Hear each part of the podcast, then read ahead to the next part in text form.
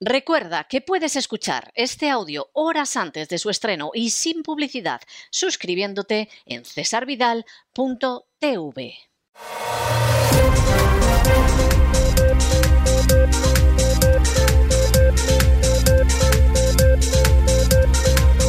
Las noticias del día. Estamos de regreso y estamos de regreso para dar inicio a este boletín informativo después de ese editorial que hemos dedicado a la fractura, la fragmentación y el previsible desastre de las fuerzas de derechas en España.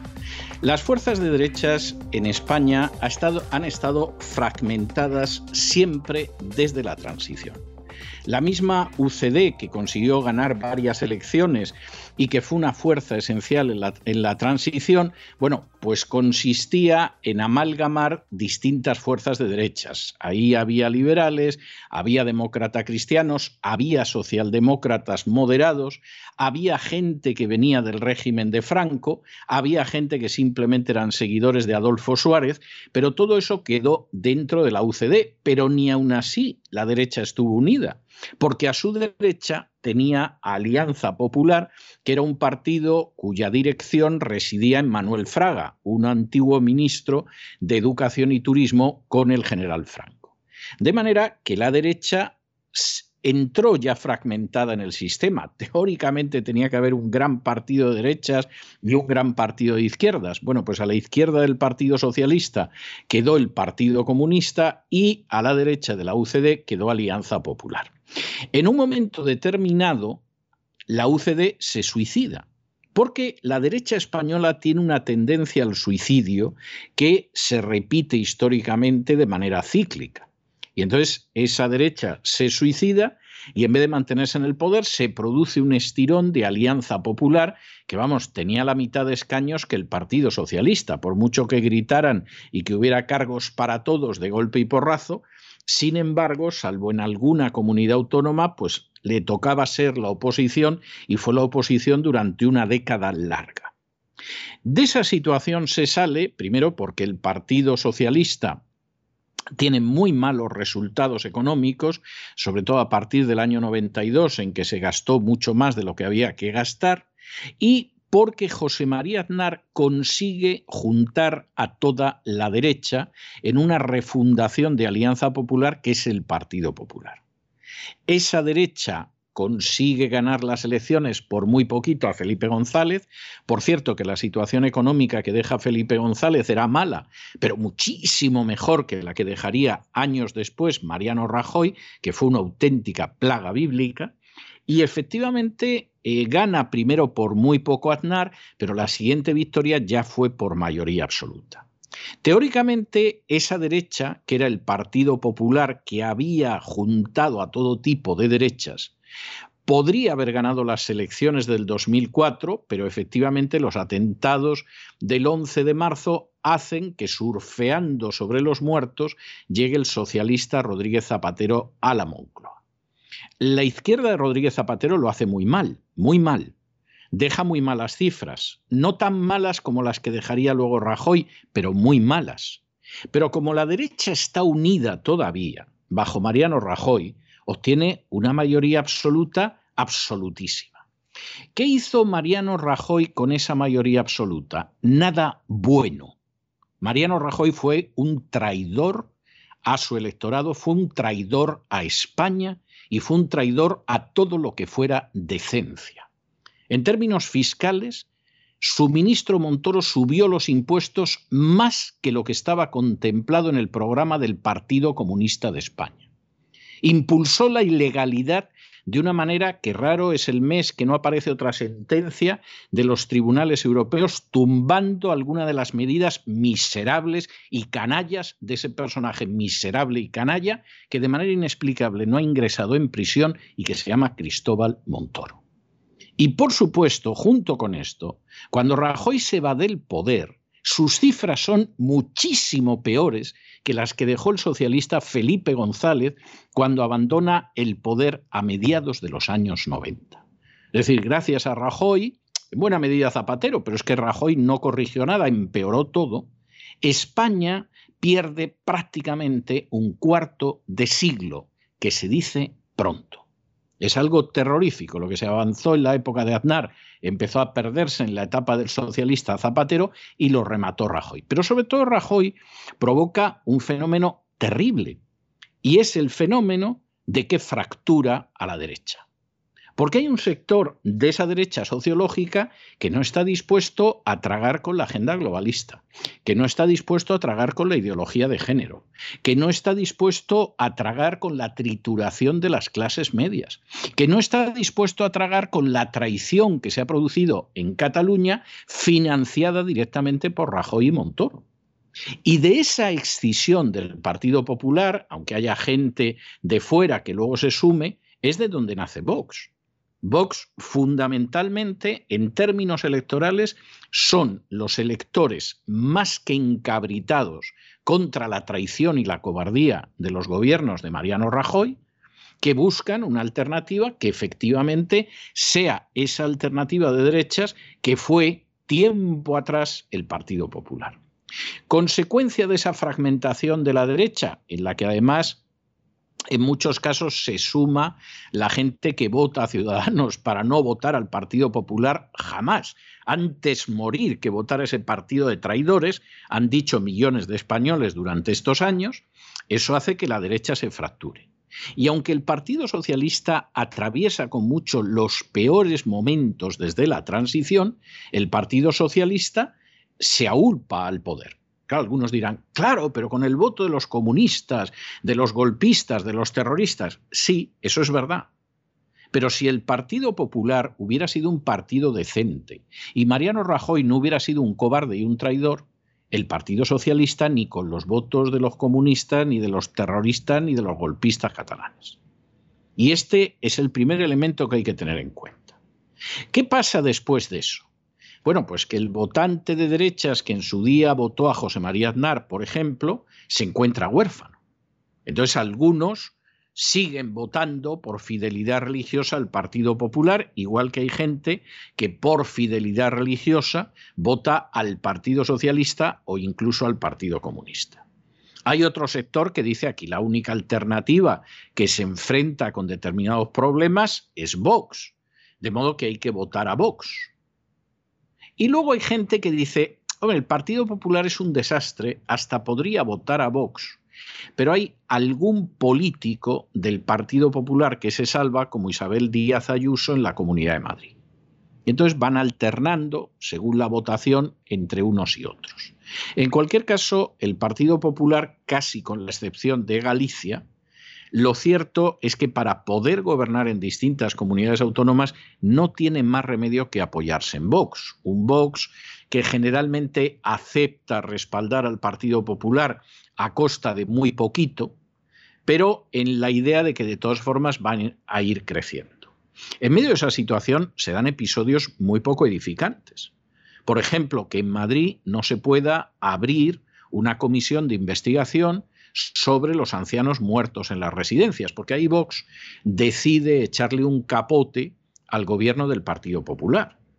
O, por ejemplo, que en un momento determinado Vox renuncie a aspectos muy importantes de su lucha más que noble y legítima contra la ideología de género para mantener a Isabel Díaz Ayuso en la Comunidad de Madrid. Pero dentro del panorama general, Isabel Díaz Ayuso, pues parece que es de lo poquito que se puede salvar dentro del Partido Popular. No se enfrenta con la Agenda 2030, es que lo mismo ni sabe lo que es pero tampoco es una entusiasta como Pablo Casado y como otros dirigentes del partido, como García Margallo, que bueno, lo presenta como la salvación de España y se queda tan pancho. Así fue un ministro de Asuntos Exteriores tan desastroso y tan ridículo como fue, claro, con ese tipo de ideas.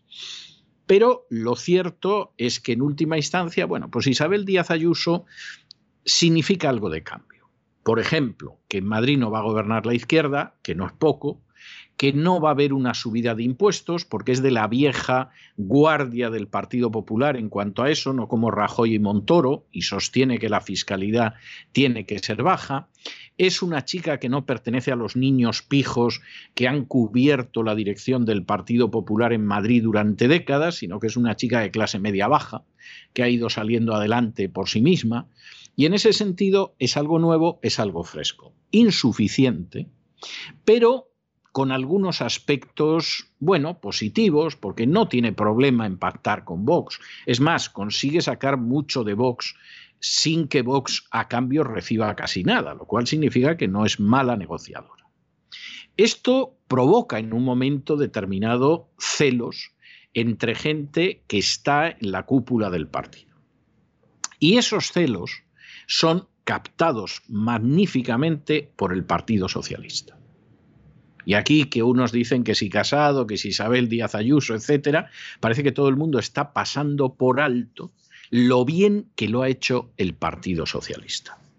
Moncloa le entrega a Casado un dossier, aunque no ha habido manera de que Casado haya dicho quién ha entregado el dossier. No ha habido forma de que lo dijera hoy, por ejemplo, en una entrevista con Carlos Herrera, y eso que se lo ha vuelto a preguntar varias veces, muy suave, pero se lo ha vuelto a preguntar y no lo ha dicho, pero evidentemente aquí el testimonio de Isabel Díaz Ayuso parece claro. La llama Pablo Casado en septiembre, de la reunión de septiembre está todo el mundo de acuerdo. Ella quiere que se adelante la votación para ver quién tiene la presidencia del Partido Popular en Madrid, porque sabe que tiene respaldo y si adelanta la votación sale seguro. Si esto se alarga, a saber lo que puede en un momento determinado hacer la cúpula del Partido Popular, y entonces Casado le dice que existe el dossier. Se lo dijo para informarla y decir esto lo tenemos que aclarar, como pretende Casado y como pretende Teodoro. O por el contrario, se lo dijo en el sentido de ándate con pies de plomo, Isabel, que tenemos esto. Pues eso a día de hoy no lo podemos saber. Pero lo que sí sabemos es que el dossier se lo pasan desde el gobierno socialista, que el dossier se lo enseña Casado a Isabel Díaz Ayuso y que ese dossier necesariamente, obligatoriamente, ineludiblemente, necesita la colaboración de los esbirros de la agencia tributaria, porque esos esbirros de la agencia tributaria, utilizados tantísimas veces en maniobras políticas, son los únicos que pueden proporcionar esos datos. Cosa que no nos sorprende en absoluto, aunque habrá gente que se quede sorprendida. Pero si son unos sicarios buscabonus, ¿qué esperaban ustedes? Enseñan eso y lo que sea necesario al que les mande, que para eso cobran bonus. En medio de toda esta situación, evidentemente, Isabel Díaz Ayuso se siente incómoda. En un momento determinado le llega la información de que hasta hay una agencia de detectives recabando datos y a lo mejor esto lo consultó en oración con su director espiritual, pero da la sensación de que sin encomendarse ni a Dios ni al diablo y quizá intentando aprovechar que las elecciones de Castilla y León no le han salido bien a Casado, tampoco a ella, que fue siete veces y no parece que eso aumentara mucho los votos del Partido Popular, pues convoca una rueda de prensa y dice, aquí los jefes de mi partido me están haciendo esto, esto es una jugada muy cochina, yo soy una persona honrada, no tengo nada que ver con el contrato de mi hermano y jamás ayudo a mi hermano en los veintitantos años que llega, lleva trabajando con estas cuestiones. Por supuesto, las acusaciones de Díaz Ayuso son de kamikaze, o sea, eso es lanzarte con el avión contra lo que es la, la, cubierta del barco de la cúpula de tu partido y en menos de una hora pues está Teodoro saliendo a responder para decir que esto es un disparate y que por supuesto le van a abrir un expediente. Lo del expediente no es sorprendente, es decir, por menos en España se ha expulsado a gente de los partidos políticos, no debería de sorprenderle a nadie, pero claro, mucha gente ha dicho, ah, mira, ya van a expulsarla del partido, no la van a dejar que siga adelante, etcétera, etcétera. Lo que vaya a suceder a partir de ahora está sujeto a especulación. Es decir, ¿qué pasa si efectivamente el partido considera que esto es muy grave y la expulsa. Bueno, pues que Isabel Díaz Ayuso se va a quedar colgada de la brocha. Porque si alguien piensa que la va a defender la gente del partido, hombre, salvo Feijó, que a lo mejor sabe que a él también le han elaborado un dossier y ha salido a defenderla, o la secretaria de Cayetana Álvarez de Toledo, ¿eh?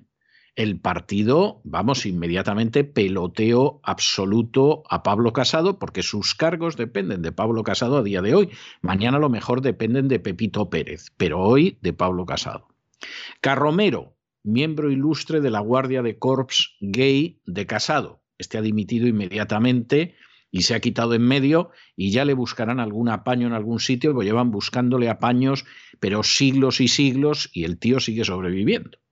Y se acabó ya le buscarán algo por algún lado. Y entonces aquí la historia pues es esa. Si la expulsan, pues si la expulsan esto va a acabar muy mal, porque este es el final de Isabel Díaz Ayuso. Lo más seguro es que sea su final. Que no la expulsan, pues a ver cómo lo recomponen porque evidentemente hay que dar la sensación de que nos hemos calentado mucho, nos queremos mucho, nos damos muchos besos y vamos a las elecciones que van a ser mm, antes de un año.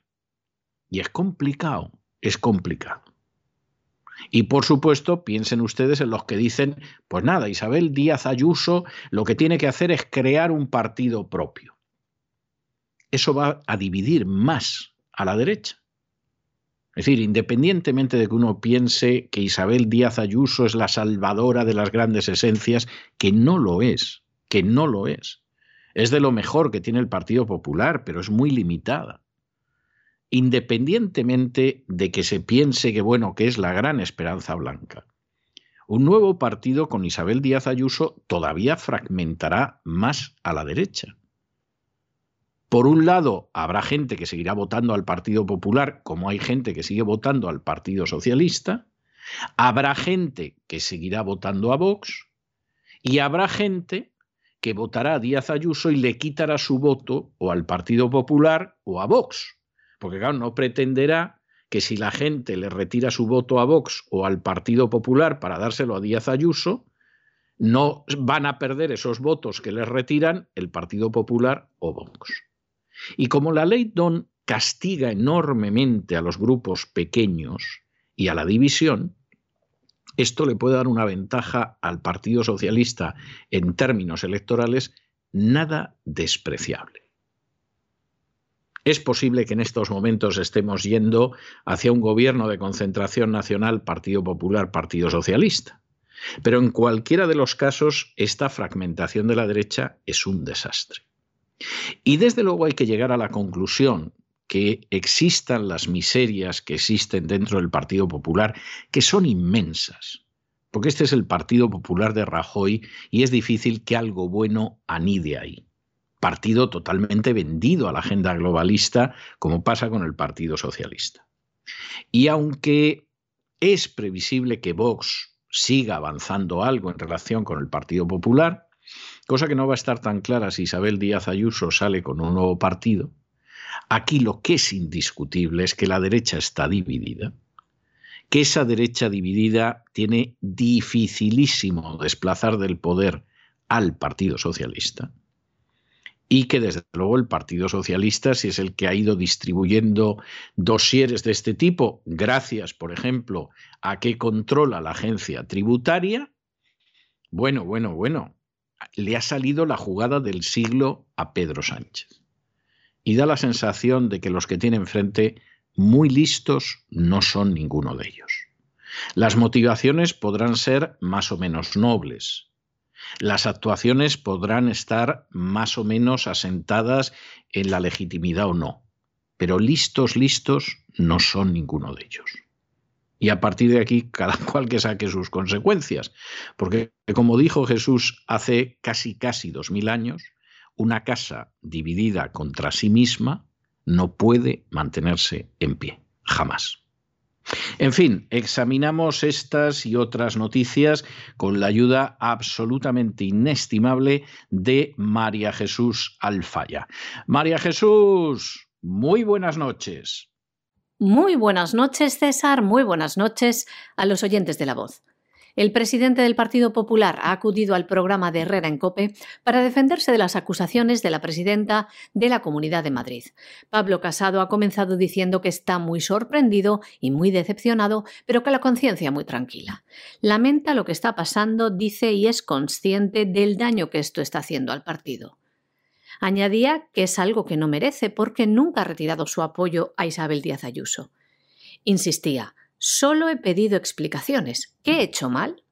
Díaz Ayuso afirmó que Pablo Casado en una reunión que mantuvieron le mostró un dossier que le había entregado Moncloa. Casado ponía en alerta a Ayuso de un contrato en el que figuraba su hermano como intermediario, que tenía irregularidades. Ayuso declaró que Casado utilizaba esta información como chantaje. La pregunta que le hacía Carlos Herrera era la siguiente. ¿Es verdad que Moncloa le filtró este documento?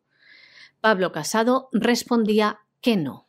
Eh, ¿Compró el material de Moncloa? ¿Es verdad que Moncloa le filtró ese, ese documento? No, no es verdad. A mí me llegó una información a finales de verano.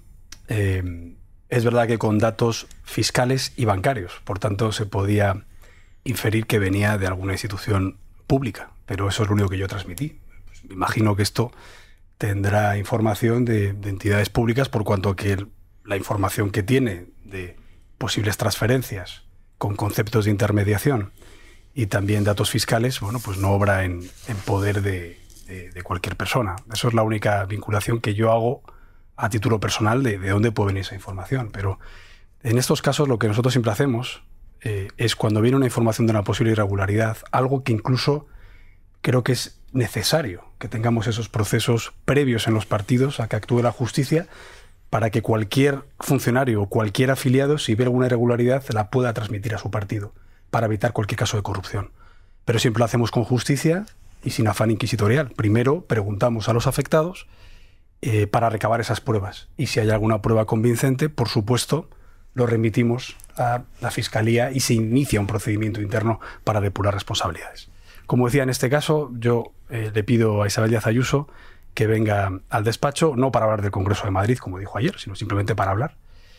Hablamos de muchas cosas, llevábamos sin vernos todo el verano y al final le digo con absoluto respeto y además con pesar, porque yo conozco a la familia de Isabel Díaz Ayuso, y digo, oye, Isabel, me ha llegado esto, me preocupa mucho, eh, por favor, entérate y dime si es cierto y, qué se puede hacer. A lo que ella me dice, bueno, pues no te preocupes, que, recabaré la información y te lo diré. El caso es que esa documentación esa respuesta no viene y ya después de la Convención Nacional la siguiente reunión que se produce es con el secretario general del partido, no por nada, sino porque es el representante legal del partido para esas cuestiones y allí tampoco se, se contesta esas acusaciones. Y entre medias, que es nuestra sorpresa, pues la única respuesta que hay por parte de, del entorno de Isabel Díaz Ayuso es pedir que se anticipe un congreso seis meses antes, lo cual, bueno, pues, insisto, yo no digo que no se vaya a celebrar y que no se presente quien quiera, y lo digo siempre. Solo dije, bueno, y si es posible, y si se ponen de acuerdo el, alcalde y la presidenta, pues mejor que mejor, pero yo no me voy a meter. Pero, claro, eh, porque vamos a anticiparlo justo cuando se ha pedido una información. Mi obligación es no hacer un proceso electoral orgánico cuando hay alguna duda que yo creo que es muy fácil que se mm. hubiera resuelto y a día de hoy se puede resolver. Pero una información con datos personales, ¿puedo saber quién se la administró? Sí, eh, esa información no son datos personales, esa es una información que además yo lo primero que hago es comunicar, comunicarlo con ella, hablarlo con ella, pero luego es verdad que, tenemos conocimiento a lo largo de los meses que, que esa información también la tienen medios de comunicación y que esa información también la tiene la oposición, porque hay que recordar que un mes después se solicita una comisión de investigación en la Asamblea de Madrid, que esa comisión de investigación es rechazada, pero se reconvierte en un pleno extraordinario y monográfico sobre corrupción, en el que usted recordará que los cuatro grupos de la oposición, incluido Vox, que es el que pide ese pleno extraordinario y monográfico sobre corrupción, hacen referencia a este tipo de contratos. Por tanto, no es una cosa que, que solo llegue al Partido Popular y no es algo que no estuviera circulando todo el tiempo, mi obligación, porque yo sé lo difícil que ha sido para el Partido Popular y para otros partidos las faltas de ejemplaridad y las conductas irregulares, es pedir esa información y, la obligación de la persona a la que se lo pido hubiera sido responderme con datos y con certeza. Hasta cuatro veces le preguntó Carlos Herrera qué organismo le reveló esta información, ya que se trata de datos privados, datos fiscales sin nombrarlo, estaba haciendo referencia al Ministerio de Hacienda. Pero Casado no contestaba. Lo que sí desmintió Pablo Casado es que fuera el entorno de la Moncloa o la administración que controla la Moncloa quien le dio esta información. Y también decía que en ningún caso va contra la familia de Ayuso, que lo hace por el partido. Eh, pero simplemente lo que se pide es que se den esos datos. Esos datos que además ayer ella confirma, en el sentido de que pudo haber alguna colaboración de su hermano en una contratación eh, de un procedimiento de emergencia para la compra de mascarillas. Esto no es verdad que sea algo contra la familia de nadie. Jamás lo haría.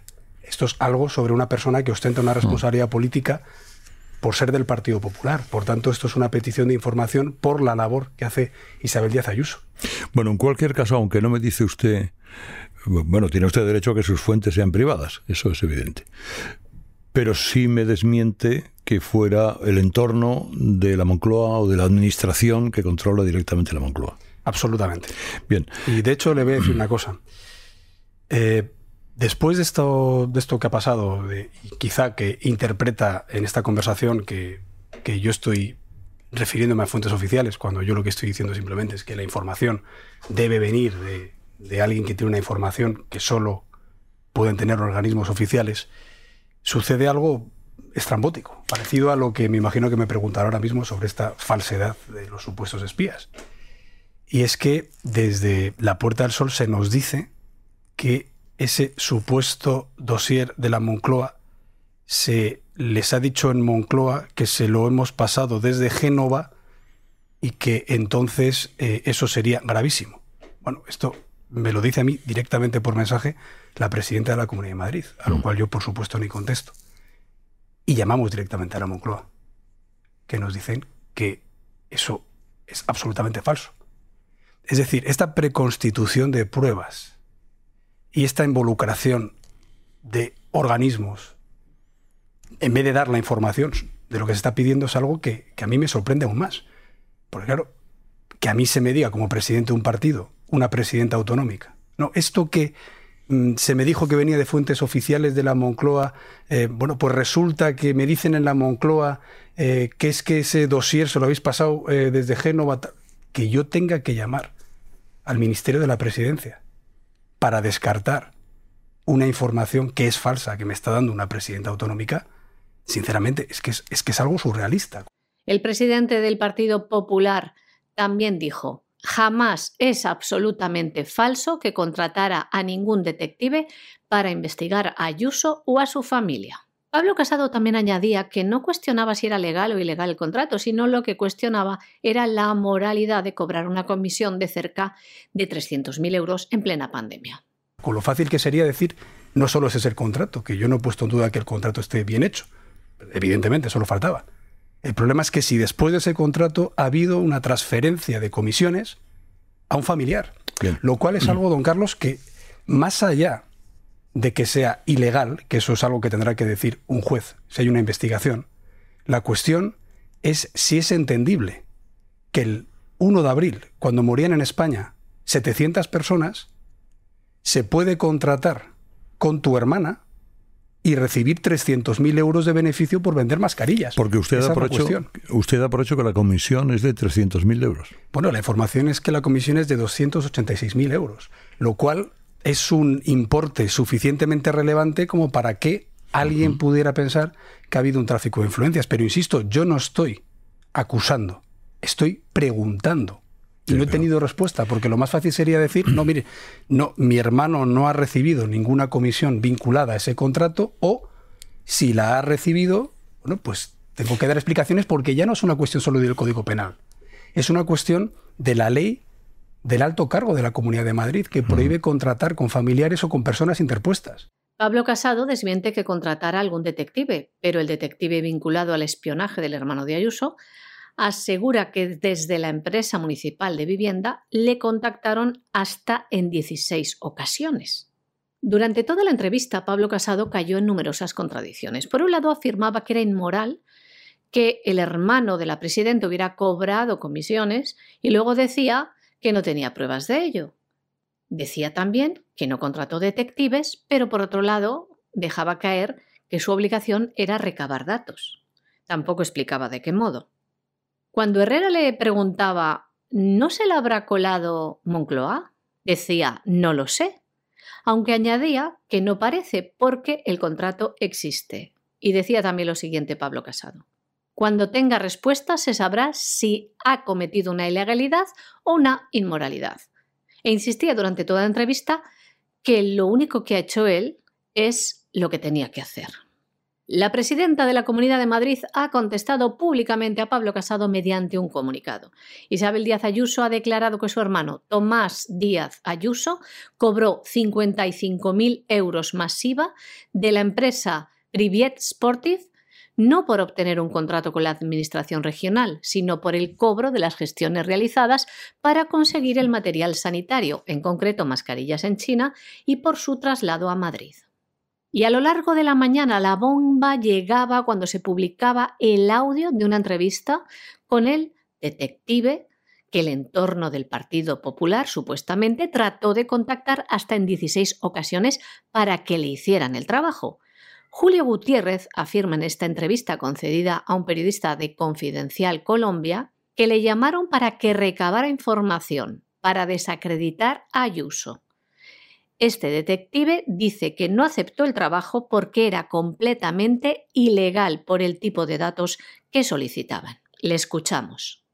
Yo soy un profesional que me dedico a lo que me dedico y en esta cuestión lo único que he hecho es, además, rechazar un trabajo que me estaban solicitando o que querían contratarme cuando yo consideré, cuando consideré no, cuando estaba claro que era una petición de trabajo ilegal porque se pedían datos que no corresponden con, una cuestión normal. Alguien quiere conseguir las pruebas para dañar al hermano y a, de Ayuso y a la propia Ayuso. Quieren conseguir esas pruebas. Porque si realmente lo que se iba era a datos muy concretos. En una cosa o en otra, o que se había eh, facturado tanto en todo este tema de la pandemia, pues lo que fuera. Nada más. Es, que es, el asunto, que intentaban, intentan demostrar que es lo que el hermano de Ayuso pues está facturando con la connivencia de Ayuso a la Comunidad de Madrid, cosa que yo no lo entiendo así, pero bueno, primero, la información que pedían no era legal. Si tienes una información, puedes manipularla para un lado para otro. No sé el caso porque no la tienen. La, están buscando y la han estado buscando por muchos No por el mío, por muchos. Esto se pone en diciembre más o menos es cuando eh, contactan conmigo. Eh, la secuencia es muy sencilla, contactan conmigo, eh, me explican lo que quieren y yo lo que único que digo es que eso no se puede hacer porque es ilegal, completamente ilegal. Con lo cual ahí queda, yo rechazo ese, ofrecimiento de, de trabajo y ahí se queda. Posteriormente recibo llamadas de posteriormente recibo llamadas de, compañeros de la prensa y de España y, que me, informan de que conocen perfectamente que han, intentado contratarme para ese asunto. Y lo que me sorprende es que posteriormente sí que me llama la persona eh, que en teoría es el responsable de ese encargo al cual evidentemente pues ya se, se, conoce y es lo que lo que ha salido en la prensa española. No, no, no, no, no, me llama otra persona, no tiene que ver, que además eran unos audios, me llama el gerente de la empresa municipal de la vivienda. ¿eh? O sea eh, vuelvo a repetir, yo rechacé ese ofrecimiento de trabajo porque era completamente ilegal. Después de conocerse esta información en los medios de comunicación, este detective explicaba cómo el presidente de la empresa municipal de la vivienda le llamó muy nervioso queriéndose reunir con él. Un audio que ha sido publicado por el diario El Mundo. También decía en esta entrevista que Ayuso la han estado buscando por muchos sitios, pero no la tienen, haciendo referencia que han buscado más pruebas en su contra para desacreditarla. Julio Gutiérrez, este detective, se reconoce votante del PP y añade que no tiene intención de perjudicar a ningún partido. De ser cierto lo que comenta este detective, confirmaría que Ayuso decía la verdad y que Casado esta mañana ha mentido. Y ante el olor a sangre o muerto, los partidos de la oposición se preparan como buitres. La Fiscalía Anticorrupción ya tiene sobre la mesa tres denuncias presentadas por Partido Socialista, Unidas Podemos y Más Madrid. Denuncias que buscan que se investigue el contrato de emergencia vinculado al hermano de la presidenta de la Comunidad de Madrid. Ahora debe estudiar estos escritos la Fiscalía y valorar la trascendencia penal de la conducta antes de decidir sin coa diligencias de investigación. Bueno, bueno, bueno, bueno, pues ese es el lío que tiene en estos momentos la derecha. Claro, cuando tú tienes enfrente a una derecha fragmentada, tirándose los trastos a la cabeza y que parece empañada en hacerlo cada día peor.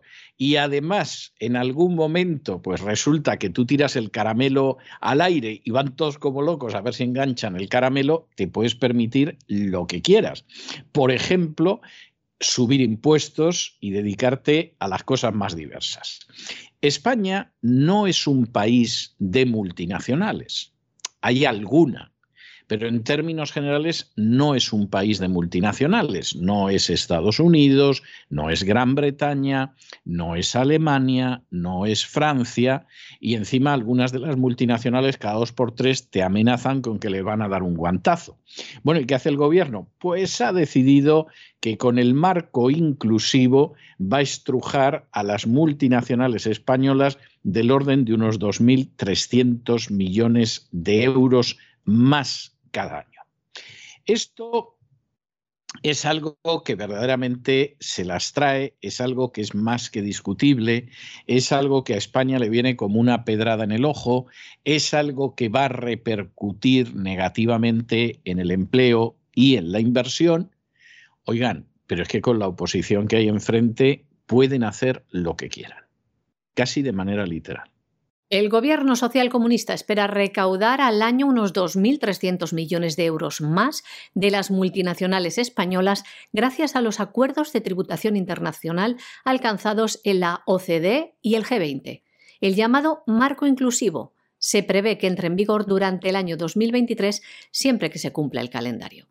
El pasado mes de julio, los jefes de Estado y de Gobierno del G20 acordaron un impuesto mínimo global a sociedades de al menos el 15%, para lograr un sistema tributario más justo y evitar que se aprovechen de regímenes fiscales complacientes y no paguen impuestos donde operan. En el mes de octubre recibió el respaldo de 136 países de la OCDE, un impuesto, como decimos, que programaron implementar en el año 2023.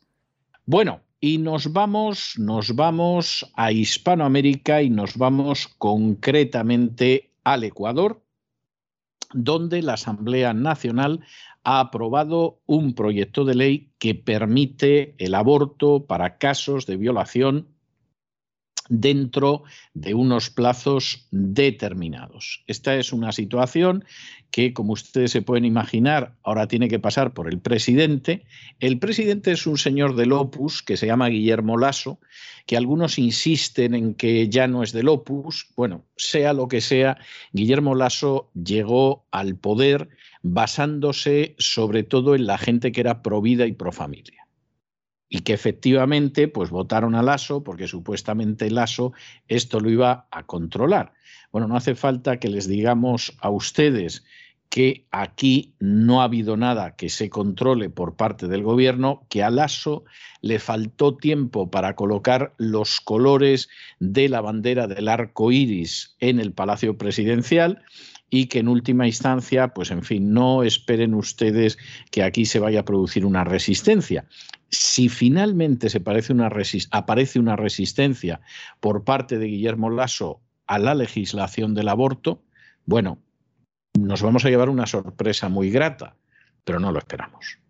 Y esto es para que la gente piense a quién vota en las elecciones, porque es que hay gente que no es digna de confianza y cuando llega al poder hace todo lo contrario de aquello que se supone que para eso le votaron los ciudadanos.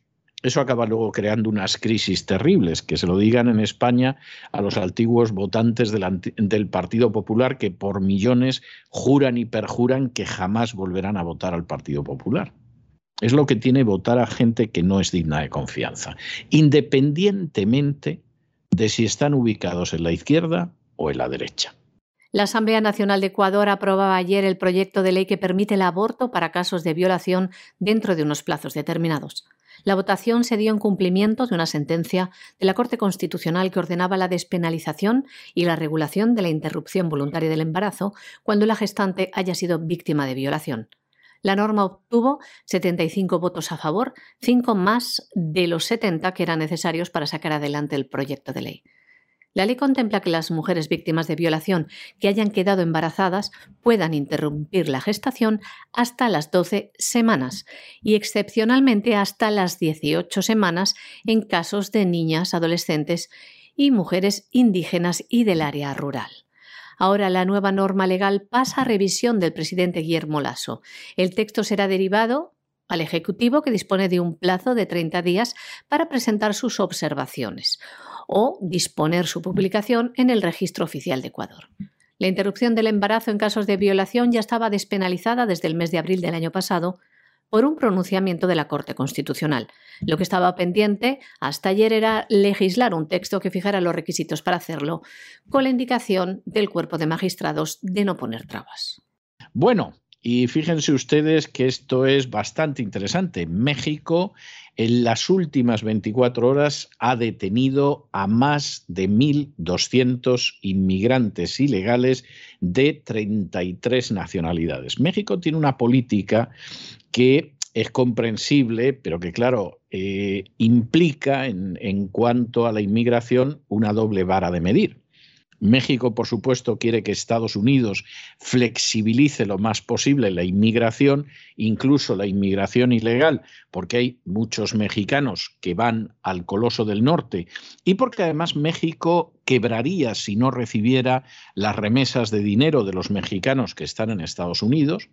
Este es un tema que no se quiere recordar, pero la realidad es que el gasto corriente que significa el Estado mexicano posiblemente no podría mantenerse sin esas remesas de los emigrantes legales e ilegales que procedentes de México llegan a Estados Unidos. Y esto explica por qué a la hora de criticar la política y a determinadas naciones, pues México, en fin, la gente pensará lo que quiera de los Estados Unidos, pero el presidente mexicano se guarda muy mucho de hacer ciertas demagogias. El presidente de México en un momento determinado le puede pegar dos sopapos a España y hablar de la conquista, etcétera, etcétera. No se le ocurrirá decir nada ni de la guerra de Texas, ni de la guerra entre México y Estados Unidos, que significó que México casi perdiera la mitad de su territorio. Y alguno dirá, oiga, pues eso fue un desastre en términos territoriales y de riqueza. Lo fue. Pero se da la circunstancia de que mientras que en el caso español, aunque sucediera muchísimo tiempo atrás, en última instancia, pues evidentemente lo único que hay ahora en España son, eh, perdón, en México son algunas empresas españolas que no siempre actúan de manera ejemplar, vamos a ser honrados y ecuánimes en esto, en el caso de Estados Unidos, los mexicanos que hay ahora mismo en Estados Unidos, no entro ya en las empresas americanas que han llegado a México, en la inversión que hay en México, etcétera, etcétera. Bueno, pues esa gente es la que mantiene en pie el aparato del Estado de México, con sus remesas de dinero. De manera que México, pues en fin, de cara a Estados Unidos, procura eh, comportarse, ser buenos chicos, no levantar mucho la voz y, por supuesto, pedir una, una posición flexible en cuanto a la emigración ilegal. Ah, pero ¿qué pasa con los que llegan a México buscando una mejor vida? Porque hay mucha gente que llega hasta México que busca una mejor vida, porque de donde ellos vienen se vive mucho peor que en México y hay muchas menos posibilidades y algunos hasta quieren cruzar el país y llegar hasta los Estados Unidos. Bueno, pues a esos evidentemente en México les aplica una política durísima. El control de fronteras que tiene México en relación con Guatemala es durísimo, aunque por supuesto nadie habla de ello, porque ahí quien es duro es México y eh, evidentemente no los Estados Unidos. Y de estos más de 1.200 en las últimas 24 horas, que es una cantidad que resulta escalofriante, la mayoría de dónde venía, pues Honduras, Guatemala, Colombia, pero posiblemente muchos de los de Colombia son de origen venezolano, El Salvador, o sea, Centroamérica, Colombia, que está inmediatamente a continuación, y Cuba, como no. ¿Y cómo actúa México? Bueno, pues con la misma dureza y la misma firmeza que debería de actuar todo el mundo. Y que lamentablemente no se hace.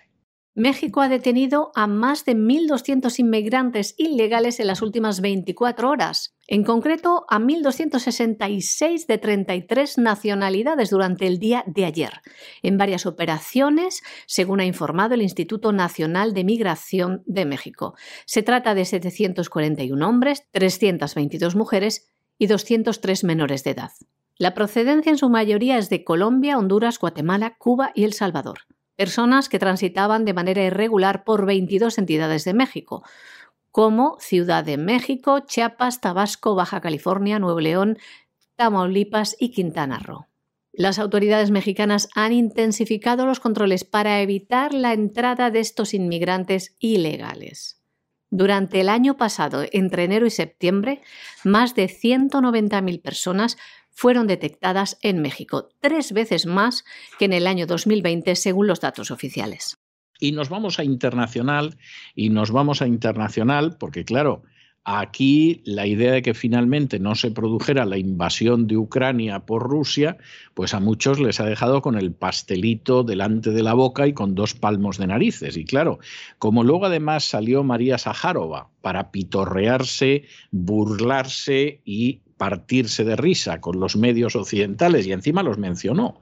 La CNN que ha hecho el ridículo, o la CNN como dicen aquí, eh, el Bill, el Daily Telegraph, el, el, Washington Post, el New York Times que anunciaron aquí la fecha, hasta dieron la hora.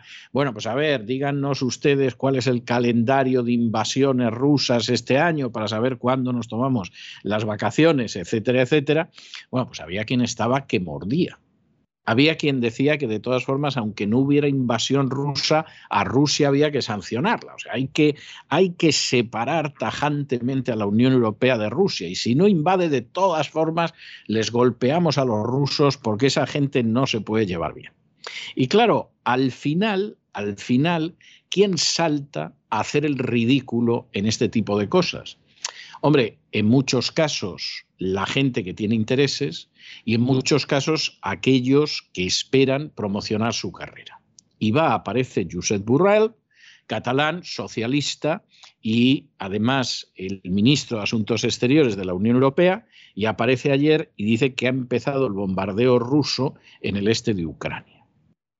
Esto era una falsedad, pero demuestra la vileza que siempre ha caracterizado a Borrell.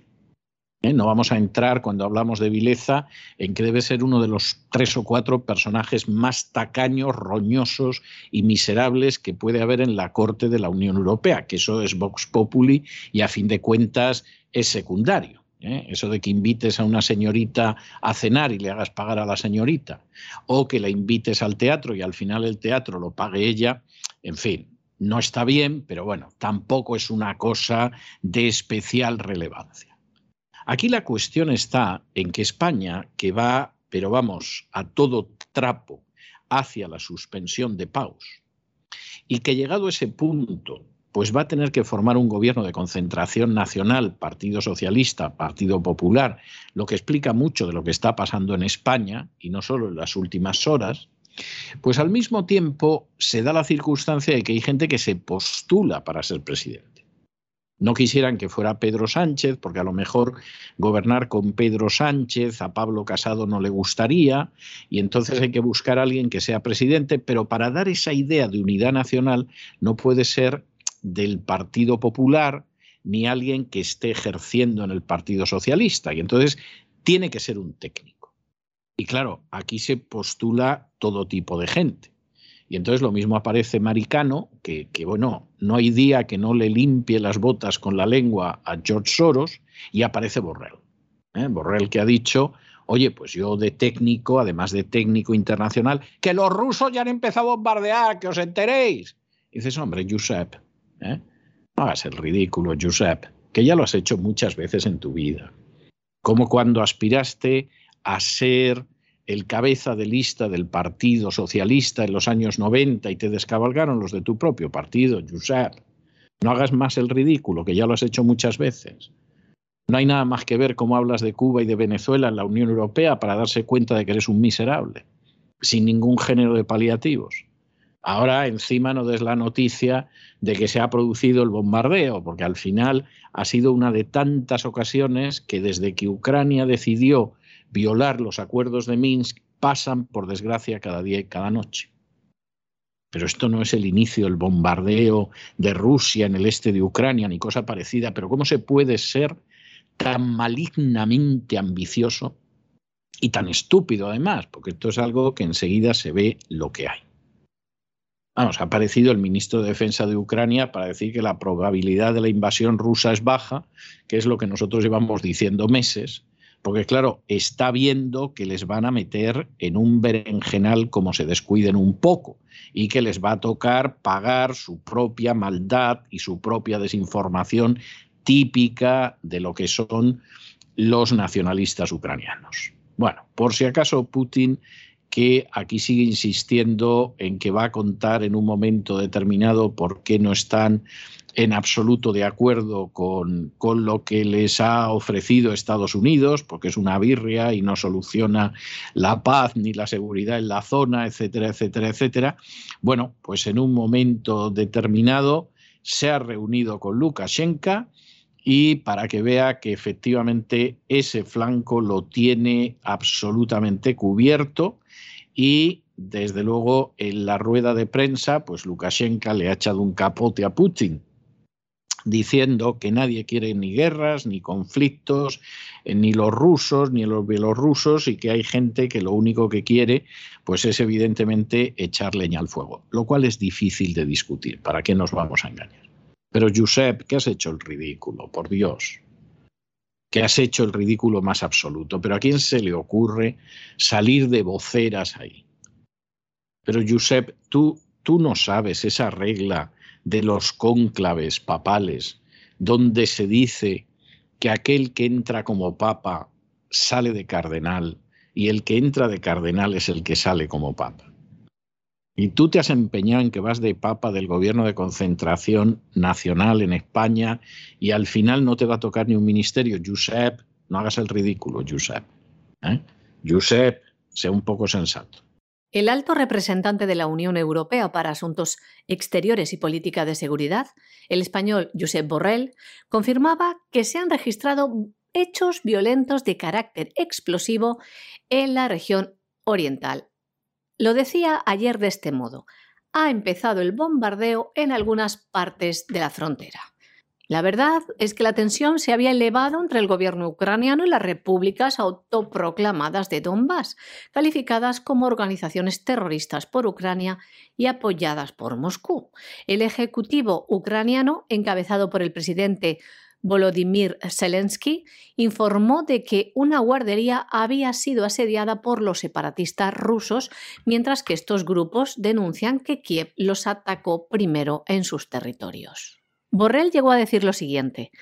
Nadie tiene evidencias de la retirada. De lo que sí tenemos evidencias y estamos preocupados es por el aumento de los combates y los bombardeos en algunas partes de la frontera, exactamente el lugar que visité en enero y donde entonces no había actividad militar. En las últimas horas ha habido duros bombardeos, combates y además desinformación por la parte rusa para hacer creer que se trata supuestamente de ataques contra los prorrusos de esta parte de Ucrania. Si a esto suman que la Duma ha pedido a Putin que reconozca estas dos repúblicas separatistas, el paquete entero aumenta nuestra inquietud. Esto es lo que decía ayer Borrell, echando leña al fuego como que Rusia había invadido Ucrania. Preguntado sobre si esta situación ponía en duda la prevalencia de los acuerdos de Minsk, Borrell decía lo siguiente. En estos momentos no hablamos de Minsk, hablamos de bombardeos. Los bombardeos que han comenzado en las regiones separatistas, así como las campañas de desinformación. A su vez, la OTAN acusaba a Rusia de seguir acumulando tropas en la frontera con Ucrania. Por otro lado, el ministro de Defensa de Ucrania, Oleksiy Resnikov, ha señalado hoy que la posibilidad de una invasión del territorio por parte de Rusia es baja, lo que contrasta con las alertas lanzadas desde los Estados Unidos a lo largo de la semana, que incluso llegaron a poner día y hora exacta de esa hipotética agresión, invasión rusa. Y también echa por tierra las afirmaciones del exministro español Josep Borrell, ahora alto representante de la Unión Europea para Asuntos Exteriores y Política de Seguridad. Por otro lado, el ministro de Defensa ruso afirmaba que Rusia no está retirando tropas de la frontera y que hay movimiento de unos 149.000 efectivos. Y más noticias relacionadas con este tema. El gobierno ruso ha aceptado la propuesta del secretario de Estado Anthony Blinken de reunirse con su homólogo ruso Sergei Lavrov la próxima semana para preparar una cumbre entre los dos países, con el objetivo de rebajar la tensión en torno a Ucrania. También hoy se han reunido en Moscú el presidente ruso con el presidente de Bielorrusia. Vladimir Putin ha reiterado que el restablecimiento de la paz civil y la reducción de las tensiones en Ucrania radica en el cumplimiento de los acuerdos de Minsk, postura que comparte también con su homólogo bielorruso Alexander Lukashenko. En esta reunión también se han dicho cosas como estas. Las sanciones han sido creadas por varios estados contra Rusia y Bielorrusia con el objetivo de complicar las normas internas. Algún motivo encontrarán. Los ejercicios conjuntos Rusia-Bielorrusia no amenazan a otras naciones. Y también han dicho, Estados Unidos y la OTAN no están de humor para analizar las propuestas de seguridad básicas de Rusia. Sin embargo, Moscú sí está listo para negociar cuando se considere adecuadamente. Añadía, estamos siendo testigos de una escalada en la región de Donbass entre Ucrania y separatistas prorrusos. Lo único que necesita Kiev es sentarse a negociar con los representantes de Donbass para ponerle fin al conflicto. También han coincidido ambos mandatarios que nadie quiere guerras o conflictos, ni los rusos ni los bielorrusos. Por primera vez en décadas estamos a las puertas de un conflicto capaz de involucrar a todo el continente. Y mientras el conflicto interno ucraniano sigue en curso, los líderes de las autoproclamadas repúblicas populares de Donetsk y Lugansk ya anunciaron una evacuación masiva de la población a Rusia, principalmente de las mujeres, los niños y los ancianos, por temores a una potencial ofensiva militar de Ucrania.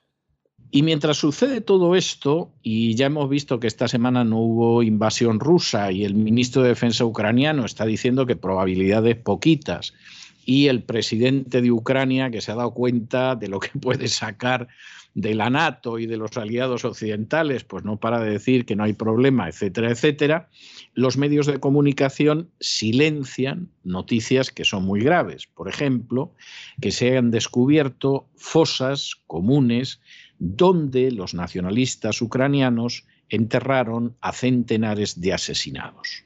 Concretamente en el Donbass se han abierto fosas comunes y en esas fosas comunes han aparecido del orden de 300 asesinados por las fuerzas ucranianas. Las fuerzas ucranianas llevan perpetrando crímenes de guerra desde hace muchos años. Y por supuesto la prensa occidental no cuenta nada de esto, como que no, como no cuenta que el jefe de la oposición ucraniana lo ha encerrado en prisión Zelensky y que previamente cerró tres televisiones de la oposición y que está amenazando incluso con que le expropia los negocios al jefe de la oposición al que tiene arrestado más tiempo del legal. Y por supuesto tampoco se cuenta estos crímenes de guerra, nadie habla del ejército ucraniano bombardeando las zonas del Donbass desde hace mucho tiempo, sobre todo objetivos civiles. Y nadie va a hablar, por ejemplo, de cómo esta pobre gente pues murió en el año 2014 después del golpe de Estado de los nacionalistas ucranianos con apoyo internacional, pues si no, no hubieran sacado nada en limpio, y como aquí murieron una serie de personas que, entre otras, incluye mujeres, porque los nacionalistas ucranianos siempre han sido históricamente gente que mataba civiles, ancianos, mujeres y niños. Su héroe principal, que se llama Stepan Bandera, es el responsable del asesinato de miles, miles y miles y más miles y todavía más miles de civiles en Ucrania en colaboración con un señor de bigote que se llamaba Adolf y sin embargo pues tiene estatuas en Ucrania porque es uno de los héroes del nacionalismo ucraniano. Claro, esto eh, va a ser tremendo porque hay una disposición del artículo 356 del Código Penal ruso, en virtud del cual los jueces rusos pueden iniciar acciones por malos tratos a la población civil mediante la utilización de medios y métodos en un conflicto armado que están prohibidos por un tratado internacional. Y claro, bombardear, fusilar a poblaciones civiles está prohibido por muchos tratados internacionales. Con lo cual, pues evidentemente aquí nos vamos a encontrar en los próximos tiempos fosas de las cosas que han hecho los nacionalistas ucranianos para que periódicamente Rusia se lo arroje a la cara a los supuestos defensores de la libertad. Esto es lo que Putin calificó de genocidio el otro día en la rueda de prensa conjunta con el canciller alemán. Yo no me atrevería a calificarlo como genocidio, seguramente además no lo es, pero que son crímenes de guerra, eso no hay ninguna discusión. Y que estos crímenes de guerra los ha perpetrado el nacionalismo ucraniano, eso no tiene vuelta de hoja. Y que esto no se lo van a contar a ustedes las furcias mediáticas de esta parte del mundo, vamos, eso denlo ustedes por seguro. El Comité de Investigación de Rusia ha abierto un caso penal después de descubrir fosas comunes de civiles en Donbass lo hace en virtud de la parte 1 del artículo 356 del Código Penal de Rusia. Malos tratos a la población civil, el uso de medios y métodos en un conflicto armado prohibidos por un tratado internacional. Han informado de que se han exhumado los restos de 295 civiles que murieron como resultado del bombardeo indiscriminado de las Fuerzas Armadas ucranianas en el año 2014 ya se sabe que entre los restos hay cuerpos de mujeres de diferentes edades. Además, encontraron hasta cinco fosas comunes en distintas zonas. El Comité de Investigación de Rusia, que inició una investigación criminal sobre las fosas comunes, se produjo un día después de que el presidente ruso, Vladimir Putin, dijera que los acontecimientos actuales en la región de Donbass son un genocidio. El presidente ruso dijo además que el gobierno ucraniano ha seguido violando los derechos humanos, como es legalizar la discriminación de la población de habla rusa en la región de Ucrania. Y hasta aquí hemos llegado nosotros con nuestro boletín informativo de hoy. María Jesús, muchas gracias, muy buenas noches, que pases un buen fin de semana. Gracias a ti César, muy buen fin de semana también a nuestros queridos oyentes, los oyentes de la voz y ustedes no se vayan, no se vayan porque vamos a regresar enseguida con el gran reseteo anunciado en el Despegamos del viernes. Ya saben que todos los viernes tenemos una versión abreviada del Despegamos porque don Lorenzo Ramírez les cuenta lo que va a ser el gran reseteo del fin de semana en cesarvidal.tv, de manera que es enormemente interesante. Y luego tenemos una de esas entrevistas especiales de todos los viernes, que por supuesto es muy especial y que está relacionada con un tema de primerísima relevancia. No se vayan, que regresamos enseguida.